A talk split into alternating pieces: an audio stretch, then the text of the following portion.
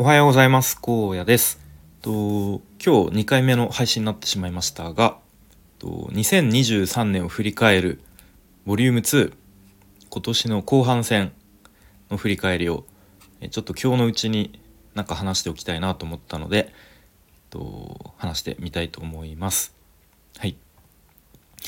でまあなんといっても大きな出来事としては後半戦はもう転職活動ほぼ一色だったかなという振り返りですね。はい、で、まあ、転職活動について話し出すともう、えー、話すことがありすぎるので、まあ、その他にあった出来事としては、まあ、まさにこのスタイフのつながりで言うと、えー、気づきの学校のオフ会第2回目がありましたね。うん、で第1回目はちなみに、まあ、本当はボリューム1の前半戦で話す出来事だったんですが、まあ、ちょっとそこに話そびれたので、まあ、第1回第2回まとめて振り返ってみたいんですけれどもとやっぱり普段このスタイフで音声を配信している人に関してはやっぱ普段聞いている声え、うん、普段声を聞いている人と、まあ、初めましてという感じ形で会うとどういう感覚になるかというと全然初めまして感がないっていうのが率直ななんか僕のイメージ感想でしたね。うん、で、まあ、特にこうサムネで顔出しをされている方に関しては、まあ、さらにこう前から知ってるようなちょっと変な感覚初めましてなんだけど初めましてじゃないですねみたいな感じで本当にすぐになんか打ち解けられたなということを思いました。うん、で、まあ、結構2回目のオフ会の方が、まあ、より記憶がせ記憶が新しいですけれどもなんか僕はもうずっと終始なんかにニヤニヤニコニコというかニヤニヤの方が近いような気がしますがニヤニヤしてましたね。うん、なんかそれぐらい本当にみんないい人ばかりで、うん、なんか本当にずっと居心地のいい空間だったなということを覚えてますね。うん、なんかこんな出会いも普通に生活してたら絶対に出会えないしなんか自分がこのなんかコミュニティの中にの一員としていられるのがなんか嬉しいなと、うん、スタイフ続けててよかったなというふうに改めて思ったそんなオフ会でしたね。はい、また次回ももし参加できれば参加したいなと、えー、思います。はい、で、えーとまあ、冒頭にもちょっと触れたように転職活動ですね。まあ、そもそも転職活動なんでこのタイミングでやったのかなっていうのをまあ思い返すと、まあ、もちろん1個だけじゃなくていろいろありますしなんとなくうーん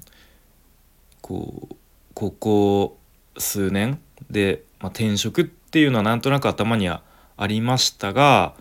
まあ、やっぱりまあでもこう36で転職一般的にはうんまあもう今はあんまり聞かなくなったかもしれないですけどこう35歳、えー、なん限界説みたいな言葉だとか、うん。やっぱりこう30代特に35を超えるともうちょっと遅いよなっていうなんとなくの自分の中のイメージとかまたやっぱり家族もいて子供もまだ小さいとなるとなかなか転職するっていうリスクは、うん、簡単には負えないよなみたいなそういう、まあ、言い訳ですよね。やらない言い訳を自分の中で勝手に作っていたように思います。うん。でも、なんかある時ふと、いやでも、やる前からやっぱりそういう、この年齢だともう転職は遅いとか、まあ家族もいるからちょっと動くの、あんまリスク取れないよね、みたいなまあでもやってみなくちゃ分かんないじゃないかっていう、まあ、ルビッチくんじゃないですけれどもそういうこう自分の中のリトル荒野が言ってきたみたいな そういうのがありましたね。うんまあ、あとはこう自分をもっと大切にしなきゃダメだよなっていうのをなんかのきっかけで思ったんですね。でどういうことかというとと、まあ、今年の3月頃ですねちょっと精神的に、まあ、本業の方でいろいろありまして結構精神的に落ちて、まあ、プチプチ打つみたいな打つ打つちょっと手前ぐらいまでなってしまったタイミングがあったんですね。うん、で、まあ、その後ぐらいだったと思うんですけどちょっとこれは正確には覚えてないんですがなんかあの気づきの学校のメンバーシップ限定配信で結構鉄佐野さんが珍しくちょっと強い口調でうーん、まあ、正確にど何を言っていたのかちょっと思い出せないんですけど、まあ、なんかもっとこううんなんか自分を大事にしろよみたいな ことを言ってた気がするんですよね。まあ、これは完全に僕のあの勘違いかもしれないです。鉄太郎さんはもしかしたらいやそんなこと言ってないよっていうかもしれませんが、まあ、とにかく何かのきっかけでちょっとハッとしてあなんかこんななんかプチ打つ状態とかなってまでなんか頑張る必要はあんのかなみたいな。うん、だったら自分が別にねあの何ですか？無理やり今の会社に、えー、縛り付けられてるわけじゃないんだし職業選択の自由があるわけなのでだったら自分自身で環境を変える、うん、か行動を移してみ見たらいいじゃん見たらいいじゃんというか移すべきじゃないかなっていうもっと自分自身を大事にしなきゃダメじゃんっていうことを確か思ったのが、まあ、きっかけの一つですかね。うん、で、まあ、今この年末のタイミングでは無事にご縁あって次の転職が決まりましたが、まあ、決してこの転職活動、まあ、大体4ヶ月ぐらいやってきてまあなんか順調に来ましたとは決して言えない言いたくないですね。うん、なので、まあ、ちょっと振り返ってみると最初に転職エージェントに登録したのが確か8月の中旬ぐらいだったんですね。でその時はもう本当に今思うと全然そういう転職についてもそうだし他の会社についての、まあ、業界に対しての知識とかも全然乏しくて、えー、まあ、自分でも恥ずかしくなるぐらいですがちょうど確か YouTube で、えっと、サラタメさんっていう、まあ、メインはあの書籍解説とかやってる方のあのサブチャンネル的な感じですかね。転職動画みたいのをやっていて、うん、その中で SARS 業界が結構今伸びていて熱いですよみたいなのにちょっと興味が湧いたのが最初のきっかけですかね。うん、でもともとまあ僕も会社の外でウェブ制作とかウェブデザインとか、あのー、やってきたのでやっぱ IT 業界に興味があったので、まあ、その中でもどうやら SARS 業界っていうのが熱いらしいみたいな、まあ、そういう単純なきっかけ動機でちょっと興味が湧きましたね。まあ、今思うと SARS 業界と言っても本当に、えー、まあいろいろ思うことはあります。うん、まあそこはまた話すと長くなるので、えー、ちょっと深くは話さないですが、うん、まあ、とにかくそのサラタメさんの動画でで SARS 業界に特化したエージェントも紹介してますみたいな感じでまあまあ試しに登録してみようっていう感じで実際にその紹介されていた、えー、SARS, SARS 特化のエージェントの方と何度か面談をしたんですね。うん、で、まあ、まずはその職務経歴書を作りましょうということで実際に書いて添削してもらったりとかまあでもこれは本当に添削してもらってよかったですねこの時に。はい、ま、あとはじゃあ次に実際に求人を紹介しますっていう感じで結構一気に20とかぐらいその SARS 系の案件を紹介してもらいましたがまだ僕自身、うん、そもそも SARS というものについての知識も浅かったですしその企業選びの、うん、なんか基準とかもまだ全然あのふわっとしてたのでなんかいまいちピンとくる求人がなかった記憶がありますね。うん、なんかどどれもどどれがいいのかよく分かんないな みたいな、うん、まあそんな感じでとりあえず9月ぐらいからですかね転職活動を、まあ、なんとなくスタートさせてさせましたね。でこのスタイフやっててよかったなって、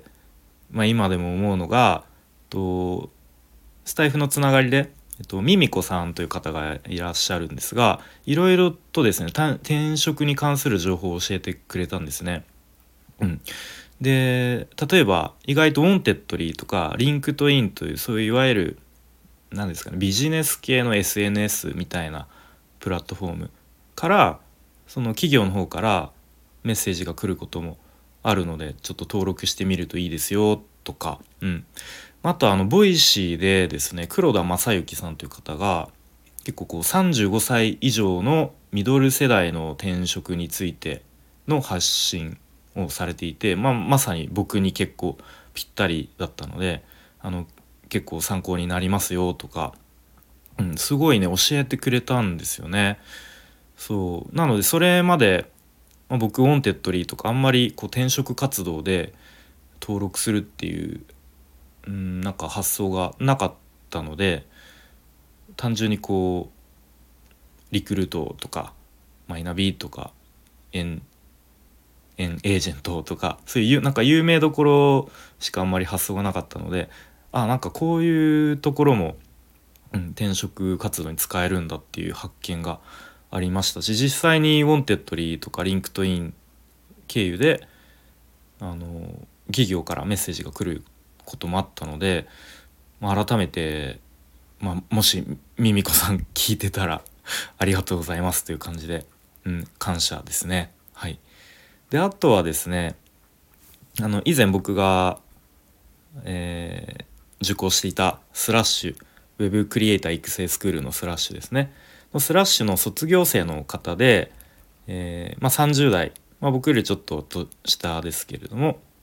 で、まあ、ずっと新卒からかな多分、えー、塾講師として、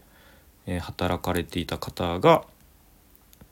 まあ、ちょっと前にと IT 業界へ転職成功させた方がいらっしゃって、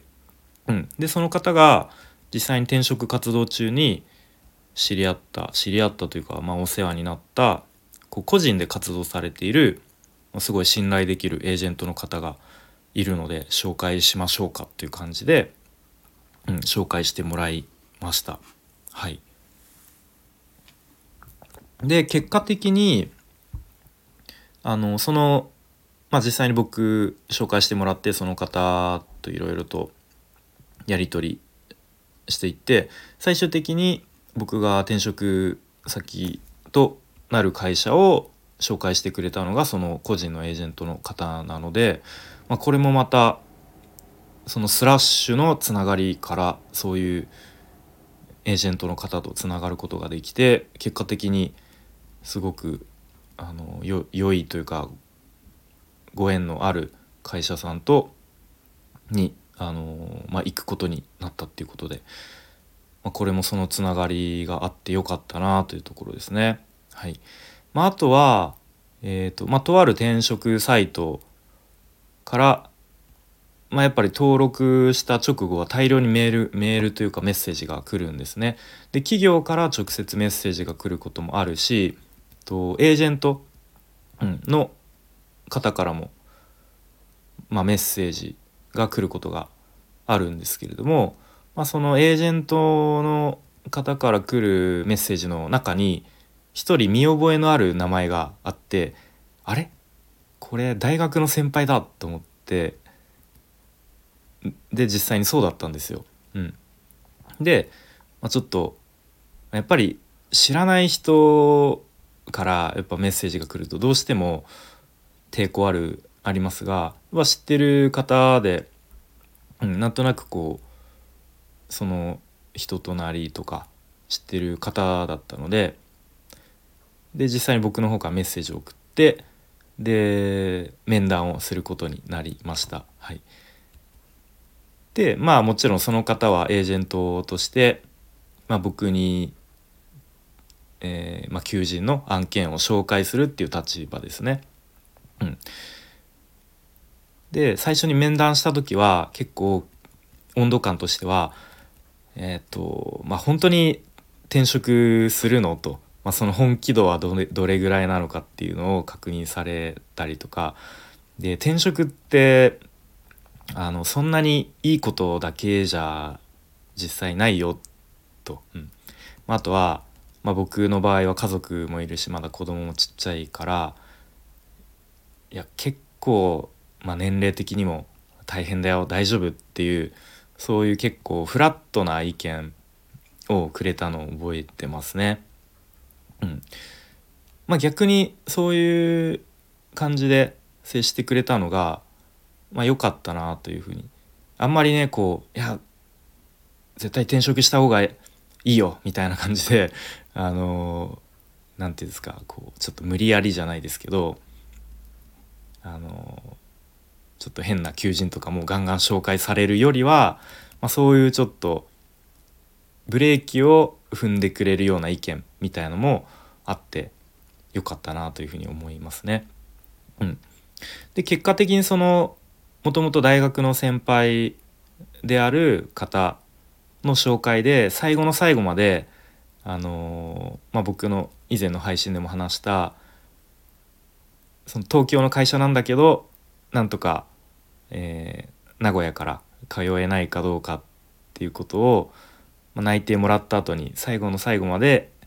検討してくれた会社はこの先輩が紹介してくれた会社だったんですね。うん、なのでまあなんかそういうまさかその大学の先輩とこの転職活動中でいろいろと、えー、お世話になるとは思ってもいなかったので、まあ、そんな出会いもあり。で、まあ、今回は、えー、まあ、内定いただいたにもかかわらず本当ギリギリのところで内定辞退するっていう結果になっちゃったんですけれども、まあ、また数年後僕がさらにレベルアップしてでもっとこうなんですかねハイレベルなとか良い良い案件をまあ紹介してもらえるように、うん、なんか頑張りたいなと、まあ、今回はね本当に最後まで、えー、僕のためにいろいろとこうなんですかね、まあ、が頑張ってくれたっていうとちょっと上から目線ですけれどもそういうふうにいろいろ対応してくれたにもかかわらず、とまあ、結果的には他のところに、えー、行くっていう選択をしたので、まあ、なんとか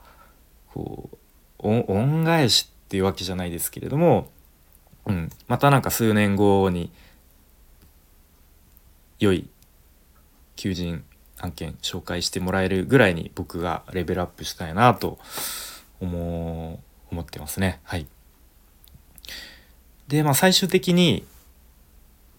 あのまあ、僕のことをすごく面接等でも評価してくれてすごく必要としてくれている会社に、えーめまあ、巡り会えて転職する結果になりましたがやっぱり途中で折れそうになることもありましたね何度か。うんでやっぱり一番印象的だったのが10月の後半あたり、まあ、10月の頭ぐらいからにかけて、まあ、とある会社、まあ、IT 系の会社ですね。うん、で、まあ、僕もすごくいろいろ調べる中であすごいいい会社だなと思ったし面接をしてくれた方がすごく魅力的な方で。あこの人のそばで働きたいなって思える会社が一つありました。で結構選考も割といい感じで進んでいったんですね。一次まあ最初はカジュアル面談、うん、その次一次面接二次面接。で次が最終面接ですよっていうところまで行って、うん、で最終面接の直前にもう一回面談をお願いしますっていう形で、えー、まあなんか条件面等のすり合わせという形の面談があったんですがその面談を終えてお見送りっていうな形になったんですね。うん、でまあ僕の中でもやっぱりなんかどっかもうここまで来たら最終面接まで多分いけるんだろうなみたいなちょっとこう気持ちの緩みがあったように思いますしちょっとこう考えが甘かったのかなとも思いますね。なんか多分それがその直前の面談で伝わったのかなとか思ったり、うん、まあそればっかりはわからないですが、うん、まあなんかなんですかねこう気になる女の子と連絡先交換してでちょっとなんですかね一緒にご飯とか食べに行ってあれこれちょっといい感じなんじゃないの？付き合えるんじゃね？みたいな感じでいたのになんか急にあのー、彼氏ができました。みたいなことを言われたようなえー、みたいな。いい感じだったじゃん。みたいな、えー、まあ、ちょっとその例えがいいのか よくわかんないですが、まあ、そんな感じのなんか本当に最後の最後で急に、えー、お見送りです。はい残念でした。みたいな感じが、まあ、10月の後半あたりですね。うん、で結構そこで一旦僕も「わあマジか」っていう感じでまあ一旦リセットしてもう一回頑張ろうっていう感じで、えー、やっていたんですがなんか途中でまあもう転職活動をやめるかっとならなならずに最後まで走り続けられたのはやっぱもう転職活動やろうと思った時に、まあ、最後までもうやりきるって自分の中で決めたんですよね。うん、で、まあ、最後までこうやめなければ途中でやめなければ絶対に、うん、なんか自分のことをこう認めてくれる認めてくれるっていうか必要としてくれるご縁のある会社と、まあ、絶対どっかで巡り会えるからっていうふうに、まあ、自分の中で勝手に決めたというか自分の中で信じたからなんか最後までうんやめずに走りきれたのかなということを思いますね。うん、であとはなんかもしじゃあ今転職活動やめたらその先はもうずっと今の会社でもう今ね36歳で、まあ、例えば転職できずにこのまま40歳とかになったらそれこそもう転職先なんかないよっていう感じですよね。うん、でそうなったらずっと今の会社であの我慢しながら、うん、で今働いている40代とか50代の人と同じようになっていくんだぞ。こうや。それでもいいのかお前はっていうなんかこう問いかけをなんかしていたような気がしますね。うん、でその問いかけに対していや俺は絶対に嫌だっていうそういうモチベーションもあった気がします。うんまあ、あんまりこうそういうなんですかねモチベーションは良くないのかもしれないですけど、うん、まあでも時にはそういうちょっと負のエネルギーみたいなのを原動力にするのも、まあ、ありかなというふうに思います。はい。えー、ということでなんか、うん、もっともっと話すとキリがないんですが、まあ、長くなっちゃうんでこの辺で、えー、まとめたいと思いますが、まあ、2023年後半戦を振り返ると、まあ、やっぱり大きな出来事転職活動でなんとか年内に転職先が、えー、決まりましたが、まあ、そこに至るまでは決してうん全部順調ではなくそうで数えてみたんですよねあのどれぐらい応募したのかどれぐらい書類選考応募したのか、まあ、書類選考に至る手前で落ちた企業もありますが116ぐらい応募してましたね。うん、まあ中には本当にすごい軽い気持ちで応募しちゃった会社もあるので、うん、今思えばもうちょっとこう選別すべきだったなとは思うんですが、うん、まあまあそれでも116応募して全部で内定もらったのが4社、うん、でそのうち、まあ、1社を選んだわけですけれどもまあよく よく頑張ったなっていうふうに、まあ、自分を褒めたいなとも、えー、思いますね。うん、で本当に今回転職活動してめちゃめちゃ、うん、視野が広がったしうん。ですごく、まあ、先ほども話したようにうんなんかこうつながりの大切さみたいのも感じましたし、まあ、やってよかったなっていう、まあ、決してねきっと次の会社行ってもいいことばっかじゃないと思うんですよ。あ前の会社の方がここは良かったなっていう感じるところももちろんあるとは思いますが、まあ、そういうのも含めて、うんまあ、今後につながる活動今後につながる決断になると信じたい、まあ、それは今後、えー、2年3年と自分がその次の会社でどういう形で、えー、動いてそして結果を出していくかで自分自身がどう成長していくかっていうのは、うん、自分次第だと思うので転職がゴールじゃなくてこっからがまた新たなスタートだと思うのでそこはちゃんと勘違いせずに、うん、やっていきたいなと思います。であの時こう後から振り返って転職活動してよかったなっていうのを思えるように今後自分